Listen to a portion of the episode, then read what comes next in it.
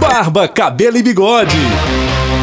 E aí, rapaziada? Agora a dica é pra vocês. Se liga! Barba, cabelo e bigode. Olá, tudo bem? Começando a partir de agora comigo, Edu Ferreira, mais um Barba, Cabelo e Bigode aqui na melhor do seu rádio, onde eu trago para você, homem moderno, dicas para você andar sempre muito bem arrumado.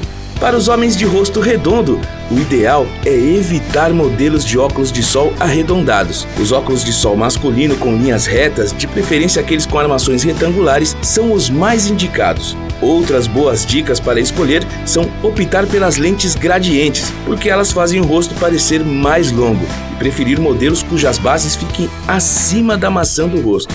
Já o rosto oval é o mais fácil para encontrar um óculos de sol masculino, já que qualquer modelo combina com ele. Os modelos com cantos quadrados são os mais recomendados. Só tenha cuidado com o tamanho deles, porque os exemplares muito grandes ou muito pequenos não ficam bem. E esta foi a dica de hoje aqui no Barba Cabelo e Bigode. Amanhã eu volto aqui na melhor do seu rádio trazendo mais dicas para você. Um abraço e até amanhã. Você ouviu Barba, cabelo e bigode.